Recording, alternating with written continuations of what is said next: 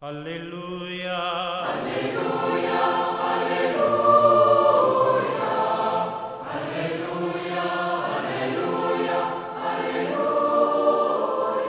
Aleluya, ese es el gran grito de júbilo que se escucha en este domingo en todo el mundo. Aleluya, sí, porque Cristo ha resucitado. Esa es la gran noticia que queremos compartir los cristianos en este domingo de Pascua. Jesús ha resucitado de entre todos los muertos. Junto con el canto del aleluya, resuena en la iglesia y en todo el mundo este mensaje. Jesús es el Señor, el Padre lo ha resucitado y Él vive para siempre en medio nuestro. Jesús mismo había anunciado su muerte y resurrección con la imagen del grano de trigo. Jesús decía, si el grano de trigo no cae en tierra y muere, queda infecundo, pero si muere, da mucho fruto. Y esto es lo que ha sucedido.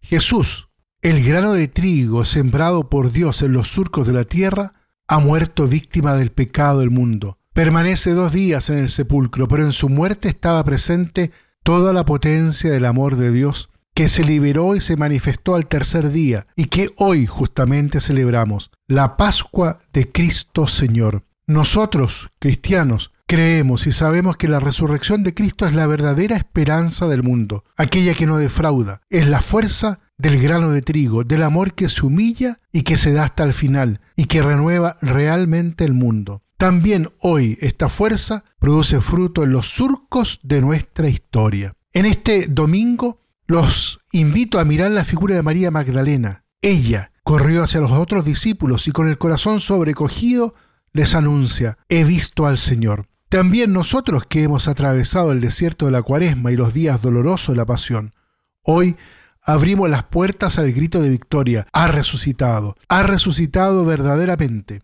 Todo cristiano revive la experiencia de María Magdalena. Esa es la invitación. Es un encuentro que cambia la vida, el encuentro con un hombre único que nos hace sentir toda la bondad y la verdad de Dios, que nos libera del mal, no de un modo superficial, momentáneo, sino que nos libera de él radicalmente nos cura completamente y nos devuelve nuestra dignidad.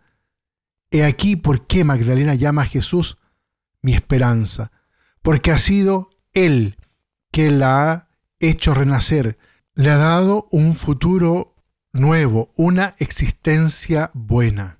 Con la resurrección, Jesucristo es la esperanza de María Magdalena. Por eso ella puede decir, Cristo es mi esperanza significa que cada deseo mío de bien encuentra en Él una posibilidad real. Con Él puedo esperar que mi vida sea buena y sea plena, eterna, porque es Dios mismo que se ha hecho cercano hasta entrar en nuestra humanidad. Sin embargo, María Magdalena, como los otros discípulos, han tenido que ver a Jesús rechazado por los jefes del pueblo, capturado, flagelado, condenado a muerte y crucificado. Debe haber sido insoportable ver la bondad en persona sometida a la maldad humana, la verdad escarnecida por la mentira, la misericordia injuriada por la venganza. Con la muerte de Jesús parecía fracasar la esperanza de cuantos confiaron en él. Sin embargo, aquella fe nunca dejó de faltar completamente, sobre todo en el corazón de la Virgen María, la Madre de Jesús. La llama quedó encendida con viveza también en la oscuridad de la noche. En este mundo, la esperanza no puede hacer cuenta con la dureza del mal. No es solamente el muro de la muerte lo que la obstaculiza, sino más aún las puntas aguzadas de la envidia y el orgullo, de la mentira y de la violencia. Jesús ha pasado por esta trama mortal para abrirnos el paso hacia el reino de vida. Hubo un momento en el que Jesús aparecía derrotado. Las tinieblas habrían invadido la tierra. El silencio de Dios